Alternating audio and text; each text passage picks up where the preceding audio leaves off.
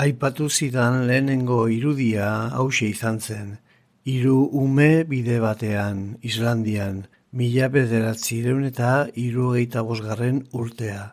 Esaten zidan, beretzat zoriontasunaren irudia zela eta oro bat, saiatu zela maiz beste irudi batzuekin lotzen, alferrik saiatu ere. Idazten zidan, egun batean, film baten hasieran jarriko dut bakarrik, eta behean zati beltz handi bat jarriko dut. Zoriontasuna ikusten ez badute, behintzat, iluntasuna ikusiko dute. Chris Marker, Sensolei, eguzkirik gabe.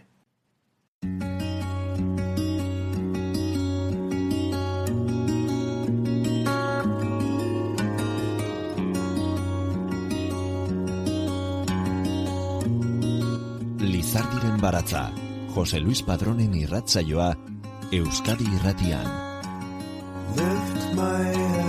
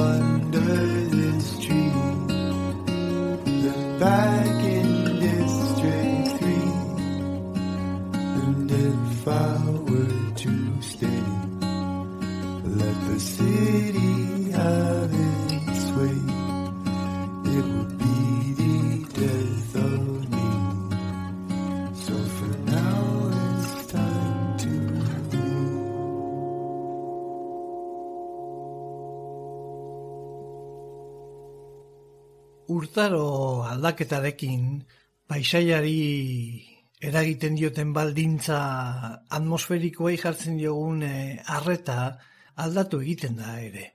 Gure arreta bakarrik ez, sortzaiek eh, jartzen dieten eh, arreta berezia ere bai. Urtaro aldaketarekin paisaiaren gure irakurketa aldatu egiten da. Gure irakurketa bakarrik ez idazleek eta poetek egiten duten e, irakurketa berezia ere bai. Urtaro aldaketak ingurukora gerturatzeko gure ikuspegia bereziki aldatzen du. Gure ikuspegia bakarrik ez, argazkilarien eta margolarien e, ikuspegi berezia ere bai. Egia esan, gure paisaia ederra da urteko edo zein garaitan, baina bereziki atsegin egiten da udazkeneko begiratua. Bereziki liluragarria da gure begietan paisaia nola eraldatzen den ikustea. Gure begietan bakarrik ez, sortzaile, idazle, poeta, argazkilari edo pintore baten eh, begietan eh, ere bai. Beraz, horko paisaiari begiratuko diogu gaurkoan. Denboraren eta urtaroen poderioz artisten e, begiradaren baitan aldatzen doazen lurralde, herri, mendi, baiara, zuaitz edota ibairi. Izan ere urtaro aldaketarekin bereziki aldatzen denak guk gizakiok paisaia ikusteko dugun modua da. Ari begiratzeko modua, ura ulertzeko eta interpretatzeko modua. Aldatzen ez dena da gure jakinmin literario eta artistikoa zuekin Euskadi irratiko entzule guztiekin partekatzeko gure gogoaren handia. Gabon eta ongietorri lizardiren baratzaren irrasaio berri honetara. Euskiak urtzen du goian, gailurretako elurra, Uarkada jauzten ibarrera, geldi gaitza den oldarra. Gure baitan datza eguzkia, iluna eta izotza, urratu dezaken argia, urtuko duen bihotza.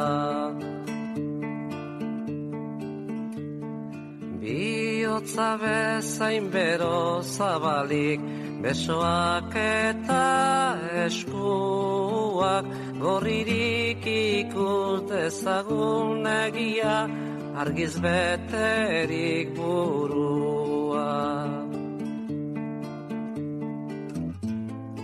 Bate goxe dira bueno, ez gara guasetuko. Bat inon loturik deino, ez gara libre izango. Bakoitzak urraturik berea, denon artean geurea, eten gabe gabiltza baltzen, gizatazunari bidea. Inorez inor menpekorikan, norbere buruan jabe, herri guztio bateginikan, ez gabiltz gerori gabe.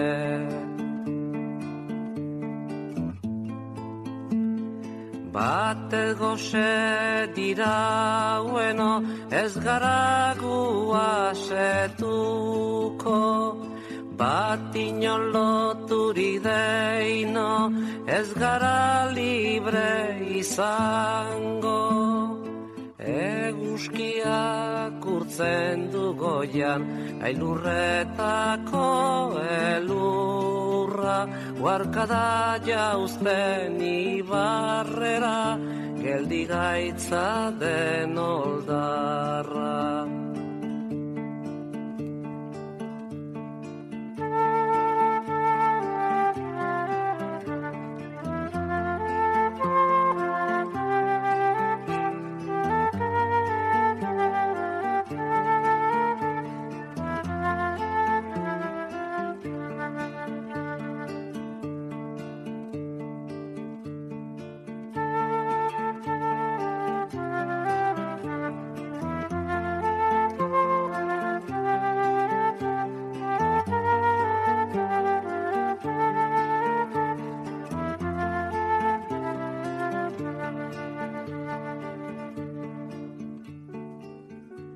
Euskadi Irratian Lizardiren baratza.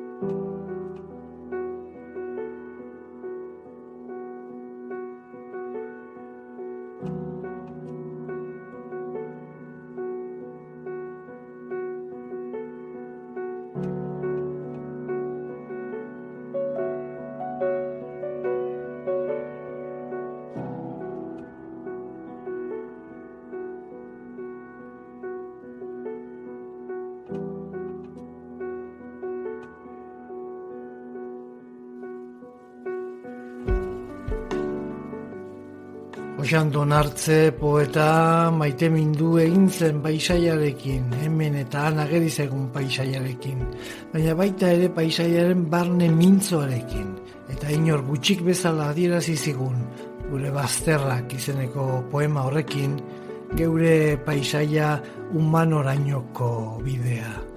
Hartzerenak dira baita ere, martxa baten lehen notak abestiko hitzak, Mila bederatzieron eta irugeita mazazpigarren urtea da, eta Franco hil ondorengo lehen hauteskundeak egiten dira Espainiako estatuan. Kaleetan, martxa desberdin asko entzuten da. Laboak gustokoa du esaterako internazionala, baina bizirauteko borrokatzen diren herritxikien nekea ez duela behar bezala gasotzen diritzo geurea bezalako herritxikien arazoa. Martxa nazionalak askotan txobinistak eta anpatxuak izan ohi direla. Zergatik ez egin, elkarren ganako errespetutik eta elkarren onarpenetik abiatuta gizakien arteko elkartasunaren ideia eta herrien arteko anaikidezaren ideia jasoko dituen bat. Martxa baten lehen notak izenburua jarriko dio. Ideia hori esek buruan laboak musika sortu eta Josean Donartzeri eskatzen dio letra idazteko. Emaitza, entzun dugun e, abesti hori da. Mikel Laboak mila bederatzieron eta larogian grabatutakoa. Paisaiak hitz egiten du hartzenen gan, trascendentalak dira hitz horiek. Honako hauek bezala, unamunorenak. Nire lurreko mendiek itxasoan begiratzen diote euren buruari. Eta jazten dituzten aritzek gatza arnasten dute.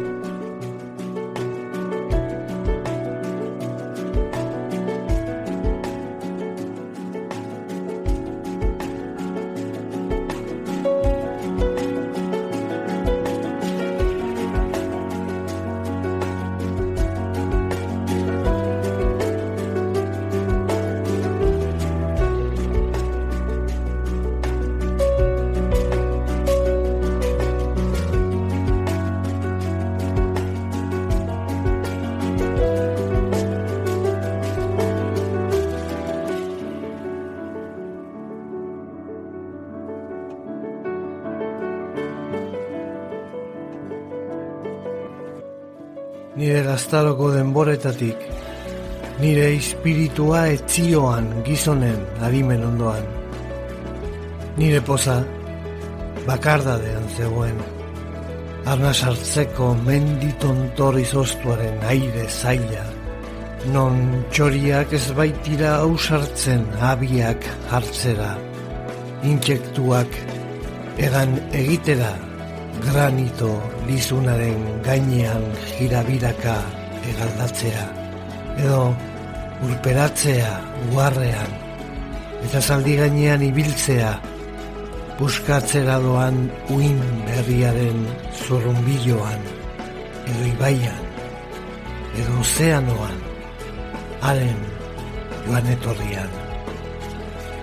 Horietan, nire sendotasun goiztiarrak poz zuen.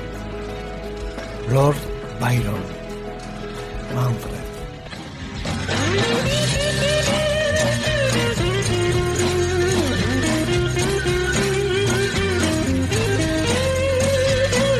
There must be some kind of way out of here. Said a joker to the thief. There's too much confusion. I can't get no relief. Businessman there, but drink my wine. Plowman, dig my earth. None will level on the mine. Nobody of it is worth.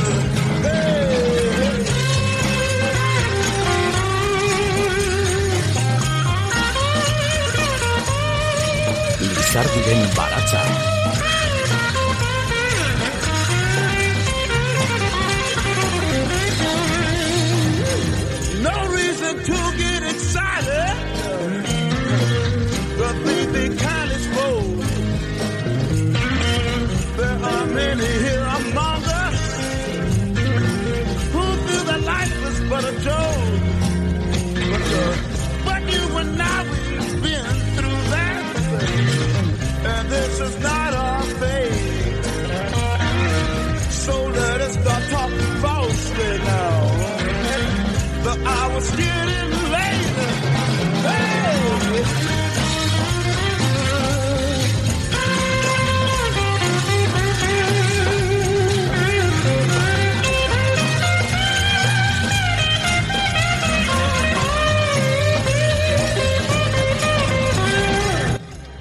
Horma zahar horren musika bakanak, basoaren eta uraren zurrumurruek, lainoak, bibideetako hildoan barrena aurrera zioanak modu zehatzetan, ikuskizunak eta soinuak sortzen zituzten.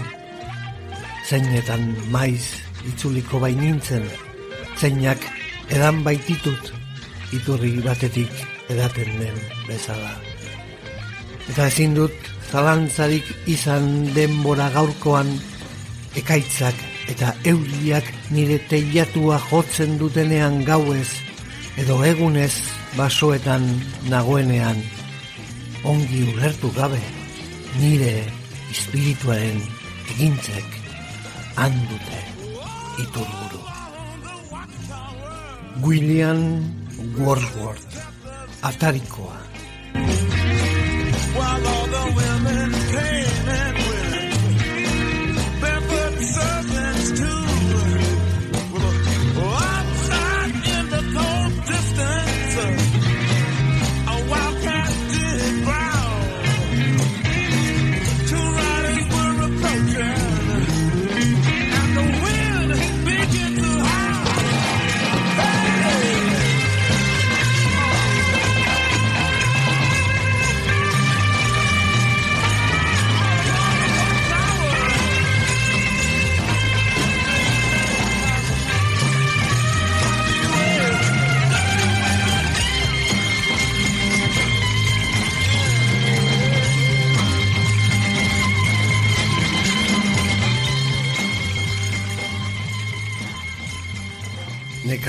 Arambuluk museologiako master batekin ikasi du artearen e, historia.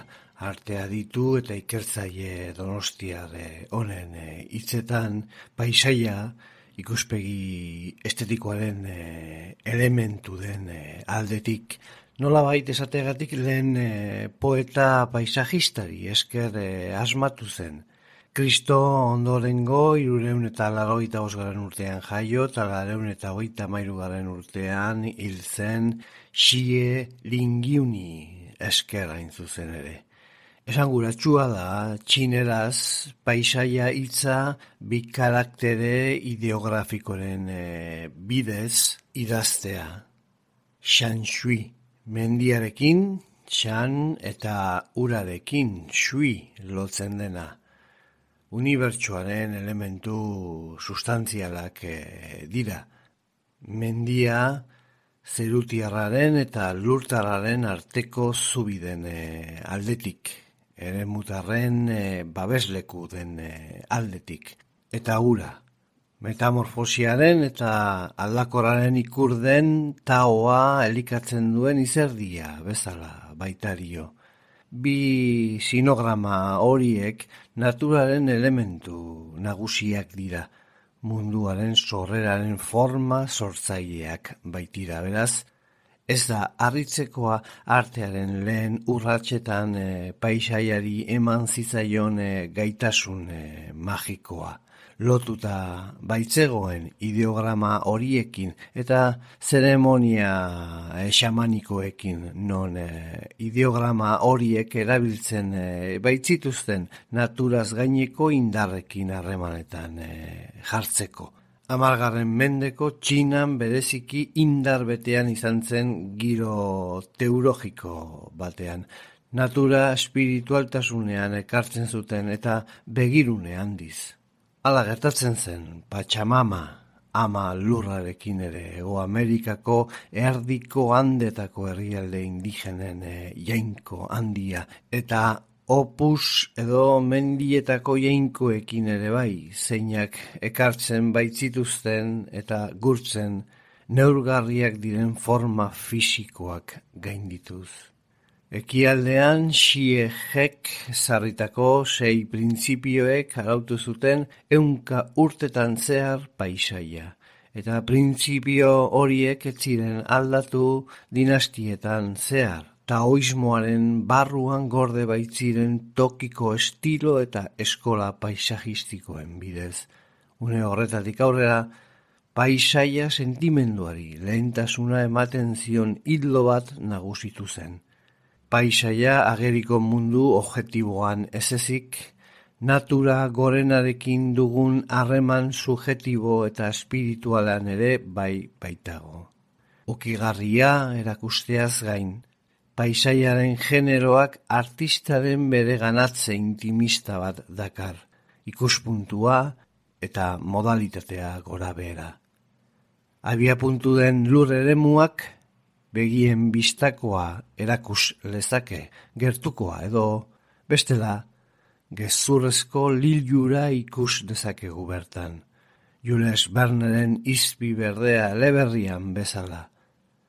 Une magikoa harrapatu naia, azalera lauan eguzkia guztiz eskutatzen denean, segundu zatiki batez errefraktatzen den nir-nirraren elezaharra. Qué lindos y tan ricos sueños. Que cuando me despisto me despiertan con tus besos, esos que quedan bajo un whisky dos piedras de hielo, que todo amante en celo en un bareto ha quedado preso. Cuánto nos ha servido sorbo a sorbo este camarero, que hará que en la mañana se me olvide tus recuerdos el tango que en el seis peniques bailamos en fuego. ¿Qué más me da si nuestro amor anteayer ya pincho el hueso? Como una niña que vive de los excesos y no me quiero nada y solo vivo por mi cuerpo. ¿Qué más me da si nuestro honor se ha fugado en este encuentro de un rayo verde que se esconde en nuestro lecho allá en el norte, donde se cumplen los sueños? Y es tu sonrisa la que me hace pensar que esta historia no corre prisa, que aunque tus treinta y tantos ni me esperan ni me avisan, podremos de otro sorbo resolver nuestras manías. No mentiría si digo que me pierde tu bondad y sabiduría, tu eterno buen humor, tus ojos verdes, agua marina, tus signos de expresión y tu despiste sin medida.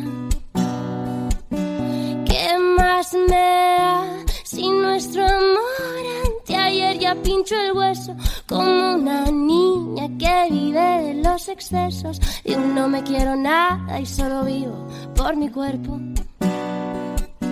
¿Qué más me da si nuestro honor se ha fugado en este encuentro de un rayo verde que se esconde en nuestro lecho allá en el norte, donde se cumplen los sueños? Y en tu maleta de mi adiós tu corazón se durmió, no supo calmarme tu canción. Mesa para dos, aunque esta noche soy un alma sin razón. ¿Qué más me da si nuestro amor anteayer ya pincho el Y no me quiero nada y solo vivo por mi cuerpo. ¿Qué más me da si nuestro honor se ha fugado en este encuentro de un rayo verde que se esconde en nuestro lecho, allá en el norte, donde se cumplen los sueños. Mendebalean, paisaiaren noziorik etzen izan errenazimendura arte. Izan ere, paisaiaren historia gehienek eh, Petrarkak mila irureun eta hogeita amaseiko apirilaren hogeita zeian Mont Ventus mendiaren eh, azpian idatzi zuen gutun bat dakarte paisaia hitzaren eh, zentzua azaltzeko. Bada oro bat zalantzan jartzen duenik eh, Petrarka mendi horretara igozenik ere. Dena dela gutun hori onela hasten da. Lekuaren altxaera nabarmena ikusteko gogoz eskualde honetako mendirik garaienera igo naiz zeinak izena baitu arrazoirik gabe aizetxu. Lekua estetikoki ikustea begi este diletante den aldetik eta horren hausnarketa norberaren e, baitalatze den e, aldetik ondoren e, ikusten dira hemen. Mendia ikusita asebete eta pozik harimaren begiak nire buruari begira jarri nituen. Esaldi horrekin hain zuzen, paisaiaren introspekzio hori da mintzagai. Orografien eta landaredien irudietatik arago. Amazazpigarren mendetik aurrera filosofiak eta zientziak ezartzen dituzten arrazoiaren legeen eta mundu subjetibo eta espiritualaren arteko dikotomia agertu zen. Emmanuel eh, Kanten pentsamenduak eragina izan du modernitatearen estetikaren eh, sorreran. Proposatzen zuen erregulazio egonkorren eskalak bilatzea a prioriko ikusmen mailako judizioen arabera horretarako bata bestearen ondorengo sintesi operazioak erabiltzen zituen eta kategorien arteko aldeak esartzen zituen edertasunaren eta sublimearen artean balio judizioaren eta xede estetikoaren artean, arrazionalaren eta emoziozkoaren ezagutzak bere iziz.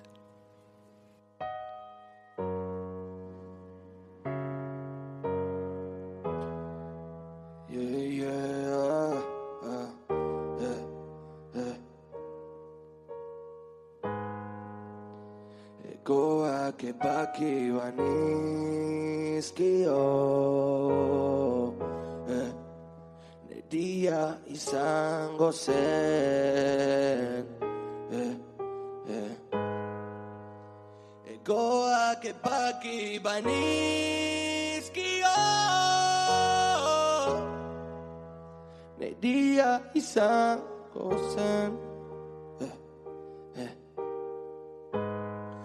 Nortzuk dira zalantzan jartzeko. Bizi genuen dena gezurra zela esateko. Piztu genituen argitzikiak itxaltzeko Ikusi ez zutena kontatzeko. Ez aidazu Mina den ipuinetan bagauden gu. Beste historio tristetan bazauden zu Baina zer jakingo du nire euriak? Zure pasamortuari buruz ez aidazu Mina den ipuinetan magauden gu. Beste historio tristetan bazauden zu. Baina zer jakingo du nire euriak? Zure basamortuari buruz. Eh, bihotzarraturik eta kezkaz beterik Izpiluan ez dago irrifarrerik Arazuz eta kezkaz dena dago beterik. Ez gaude askatuta eta ez da gure errua Denborak idatzen badu gure torkizuna Gure kalen arteko bakardadean Aurkitzen da izoria. Gure bakea laguntza pila norbere burua Ez maitatzea autodestrukzioaren emaitza bat da. Ezan nola egin behar dutan Iztriputik zauritu barik irtetzeko tan Beldurrak, beldurrak Aholku bat eman zidan. Beinola, beinola Kontuan eukin nuela. Pauzu handiak emanda Gero eta gorako joan da Bizitzaren zorrak eta jauziko gorrak Ekingo zutela ez da Ta nortzuk dira zalantzan jartzeko Bizi genuen dena gezurra zela esateko. Piztu genituen argitzikiak itzaltzeko Ikusi ez zutena kontatzeko. Ez aidazu Minaren ipuinetan magauden gu Beste historio tristetan bazauden zu Baina zer jakingo du nire euriak? Ez aidazu Minaren ipuinetan bagauden gu. Beste historio tristetan bazauden zu. Baina zer jakingo du nire euriak? Zure bazamor duari buruz. Yeah.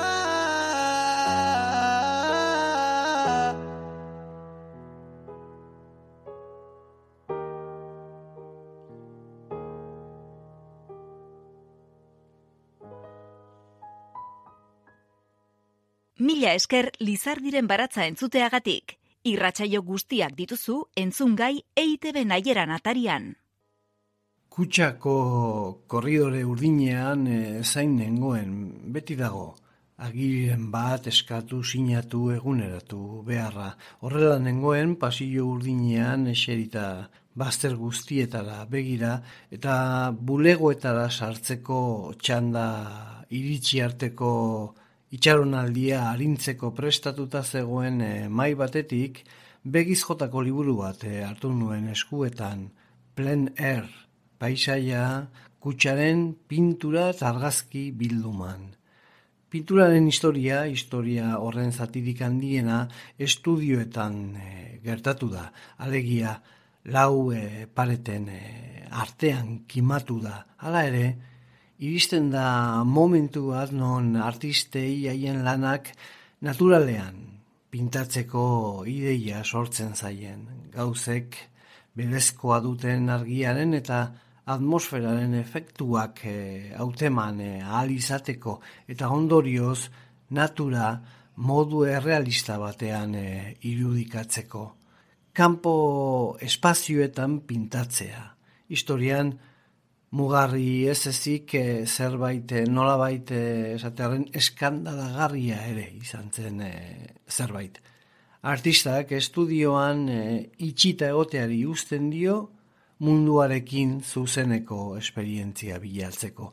Kezka berri horien aurrean hasieran pintoreak naturaletik apunteak hartzen ditu eta misera eramaten eh, ondoren geroago zuzenean zerupean pintatu beharra dago eskuko astoen edo kabaieten laguntzaz. Eraberean, funtseskoa da kontu tekniko bat ere alegia emeretzigarren mendearen bigarren erdirako olio pintura materiala erraz egin daitekela batetik bestera eraman. Odietan e, saltzen e, hasten baitira horrela artistak ez du koloreak banan-banan prestatu beharrik.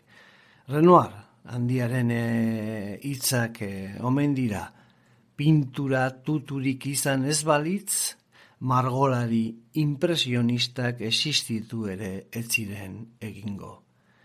Zertxo baite lehenagotik ere natura aire zabalean marrazten e, zuten e, artista batzuk izan e, baziren ere erabateko iraultza emeretzikaren mendean etorri zen John e, Constablerekin eta Turnerrekin ingalaterran, Barbizon Frantziako eskolarekin eta gero impresionistekin edota Italiako makiaioliekin. Adibidez, orain begien aurrean, daukadan margolanaren eh, argazkian, estena kanpoalde batean kokatuta dago. Monet ikus dezaket aire librean e, marrazten. Renoarrek osatutako erretratuan. Garai hartan, aztora garritxa marra suertatu zen ideiaren parez pare gaude. Arteak behin betiko uzten dio edertasunari segika ibiltzeari, egiaren bila abiatzeko. Lehenengo aldi horretan aurkitu nahi dena da errealitatea nolakoa den. Gero, nola hautematen dugun eta azkenik nola sentitzen dugun.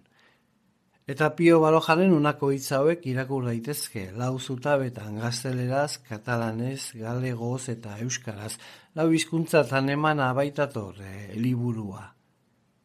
Baina hori da impresionista guztien nortasuna, Pio Balojaren eh, hitzak dira, memoriak bere liburutik e, jasotakoak. Baina hori da impresionista guztien nortasuna, eta joera hori areagotu egiten da denborak aurrera egin ahala. Gauza bera gertatzen da pinturarekin, gure garaiko kuadro interesgarri bakarrak impresionistenak dira. Gazielek ez du ulertzen zalantzarik ez ni impresionista bat naizela eta impresionistentzat trascendentala giroa eta paisaia direla. Ezin du ulertu gustu akademikoen mediterraneoa esaten zaion hori. Ni pintore izan banintz, impresionisten disipulu izango nintzen. Turnerren hasi eta Sisleyen amaitu. Eta Holandako pintore zaharren disipulu, batez ere Bernerrena, deftena. Passed upon the stair. We spoke of was and when, although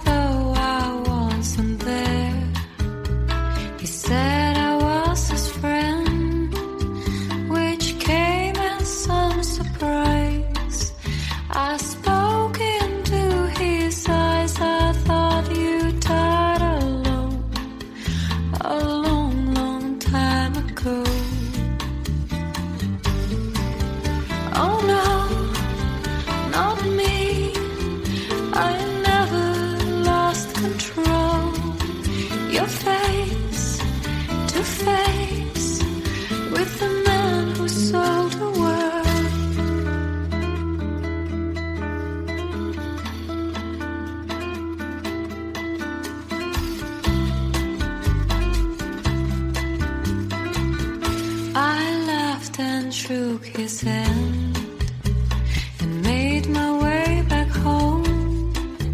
I searched for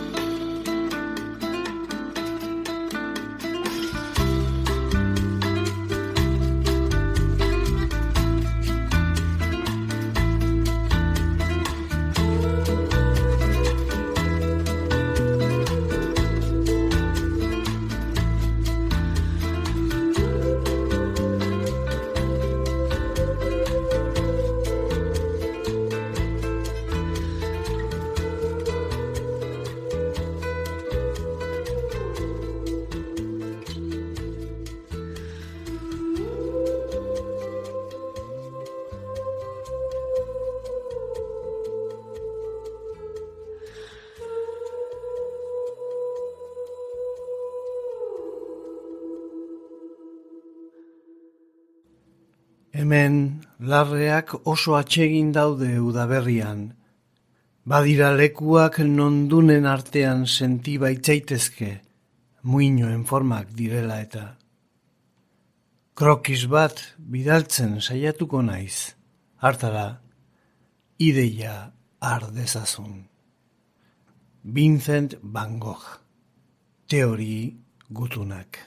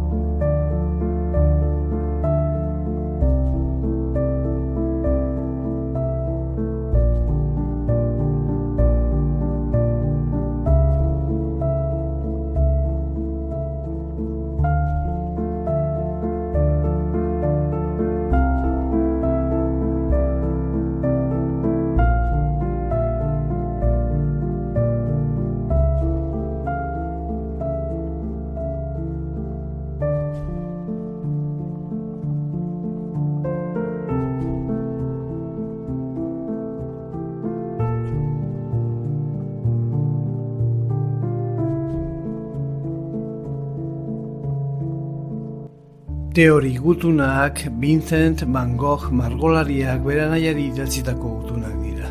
Mila sortziren eta iruita mabigaren urtetik bere suizidioa baino egun bat e, lehenago arte bidali zizkion nahiari gutunak.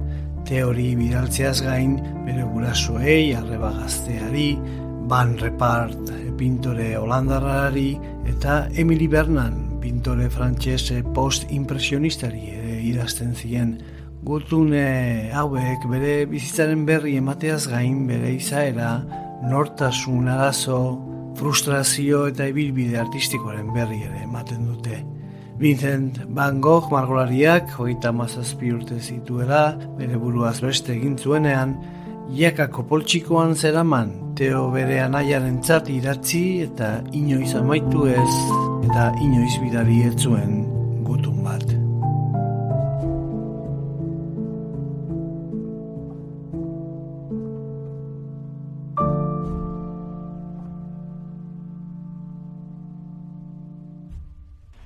Bederatzireun eta bi gutun argitaratu zituzten sei e, liburukiko bilduma batean. Denetariko gutunak daude, sortzi horrialdeko luzerakoak ere bai. 2000 eta bederatzean argitaratu zituen e, Asterdanen dagoen Van Gogh e, museoak okerrez barin gaude. Ez daude noski honako liburu honetan plener, paisaia, kutsaren pintura eta argazki bilduman. Liburu eder honetan artistentzat e, garrantzitsuak diren leku, lur eta lurralden berrirakurketa sakon bat dago. Lagur biltzen du Xabier Iturbe otaigik aurkezpenean. Liburu honen bidez eskaintzen e, zeiguna da, hain zuzen, ibilbide jakin bat, pintura eta argazki paisaietan e, barrena. Izan ere gordetzen den lehen e, argazkia paisaia batena da. Hain zuzen, Josep Nisefor Niepse fisikariak mila sortzi ireun eta hogeita zeigaren urtean egindakoa legraseko lehioko ikuspegia. Lehenengo argazkiak, heliografiak deiturikoak ark lortu zituen. Niepseren e, teknikak eragozpen batzuk zituen, batetik irudiek argitasun gutxi zuten eta bestetik esposizioek denbora asko behar zuten. Hiru urte geroago, mila sortzireun eta hogeita bederatzean, Jacques Dagerre margolariarekin elkartu zen niepse, irudiak finkatzeko teknika perfekzionatzeko asmoz. Mila sortzireun eta hogeita mairuan, niepse hiltzenean, Jacques Dagerrek ikerketarekin jarraitu zuen. Euskal jatorrikoa zen Dagerre. Mila sortzien eta hogeita mazazpian zilar ioduroaren teknikarekin irudiak finkatzea lortu zuen. Teknika horrekin egindako argazkiei dagerrotipo deitu zitzaien. Argazki gintzaren barruko aldean, pintoreskoaren eta sublimaren artean estudioko erretratuak agertu ziren, funtsa naturalarekin eta jarrera teatralizatuarekin. Kanpoko munduan berriz, gerrako dokumentuak ekartzeko erabiltzen zen eduki zientifikoak, artxibategietan erabiltzeko, edo gizarte gaiak harrapatzeko. Horrekin batera, orografia eta landare diberezia ekartzeko ere erabili zen, edo groteskoa, edo berezitasuna ekartzeko. Argazkia aldagarri baliabide bat da, akuarelistentzat, eta abantaia gehigarri bat dauka perspektibak e, mekanikoki ekarri alde direlako horrela argazki gintzak koronte berri bat eragin zuen. Paisajisten eskola ingelesa Francis Fritz, George Washington Wilson eta James Valentine zirelarik buru. Bertan, Fritzek Mila sortzien eta berroita amaseitik aurrera Egiptora eta lur santura egin zituen bidaiak nabarmentzen dira pintoreen Grand Tour delakoarekin gertatu zen bezala argazkilari bidaiariak agertu ziren. Jan Laurent, Frantziarra esaterako, zeina mia sortziren eta berroita mazazpian iritsi zen Espainiara la kronika aldizkari ilustratuaren korrespontxale grafiko modula edota William Atkinson zeina mia sortziren eta berroita mabostean trenbidearen eraikuntzan zuen e, ingeniari lanaz baliatu baitzen azterketa geografiko, antropologiko eta monumentale bat egiteko naturagunea eta parajea airetik ere atera zuten helburu askorekin. Horrela ikusten da argazki gintza topografikoan edota geologikoan edota argazki esteroskospikoen e, modan. Horrela, gizakiaren begiak ezin lortu dituen baliabideak eta aukerak lortu zituzten. Agin zorrotzen begiradatan Gurutzatzen dan txoria Arrano bat nola izan Gulakoa bai ordia Dago kisenak banatzen oi dao Zotzan zenbaki gorria. Guri berdia ezin tokatu. Zemaltzurra dan zoria. Zemaltzurra dan zoria. Esan mundua ingrisa San Martinak laizter izango dirala mesedez irribarre egin dezala. Argazki zuri beltzorretan bezala. Ez jakintasunaren menpeko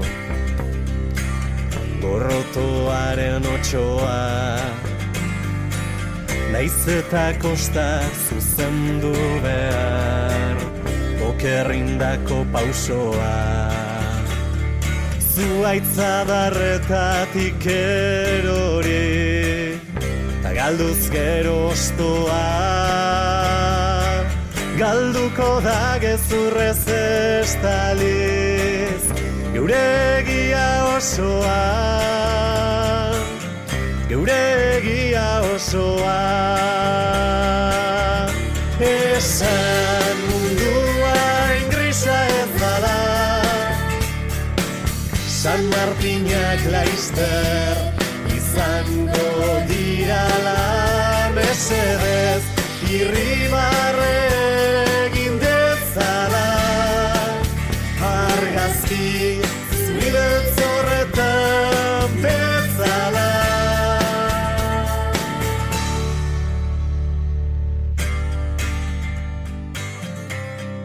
Plener, paisaia kutsaren pintura eta argazki bilduman liburura azalpen espezializatuak Carmele Aramburuk ekarri ditu. Euskarazko itzulpena berriz Xavier Andonerik. Ez dugu sekula maitatuko Gezurrizpien itzala Guen gainatu asmoz jantzi duten Otxoen ardia zala. Duintasuna prezioz merkatu Bakonponbide bezala. Irribarre sarkastikoz baina Irrifarre egin dezala. Irrifarre egin dezala.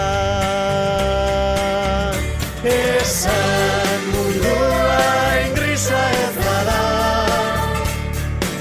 San Martinak laizter izango dirala mesedez irribarre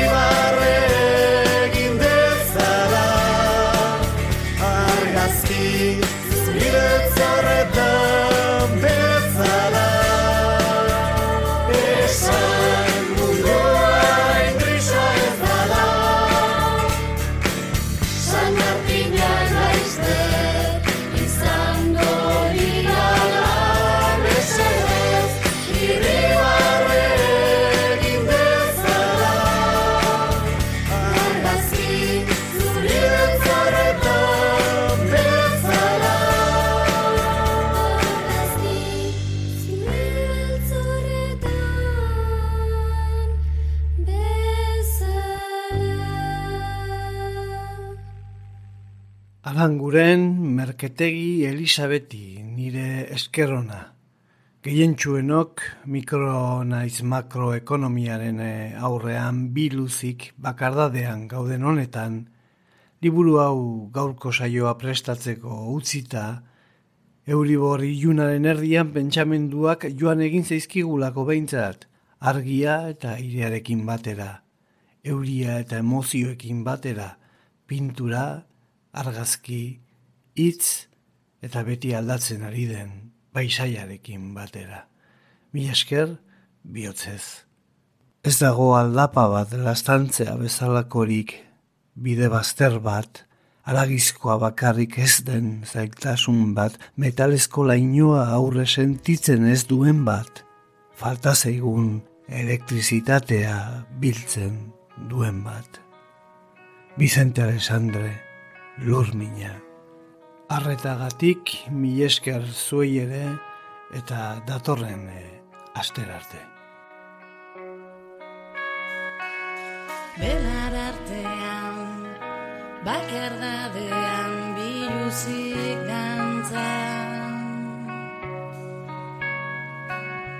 Oinak guztirik, lurraren erdian, belarrarekin jolasean.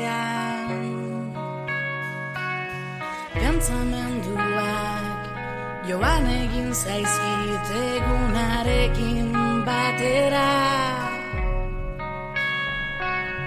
Iluntasunak hartu egin nau negar malkoa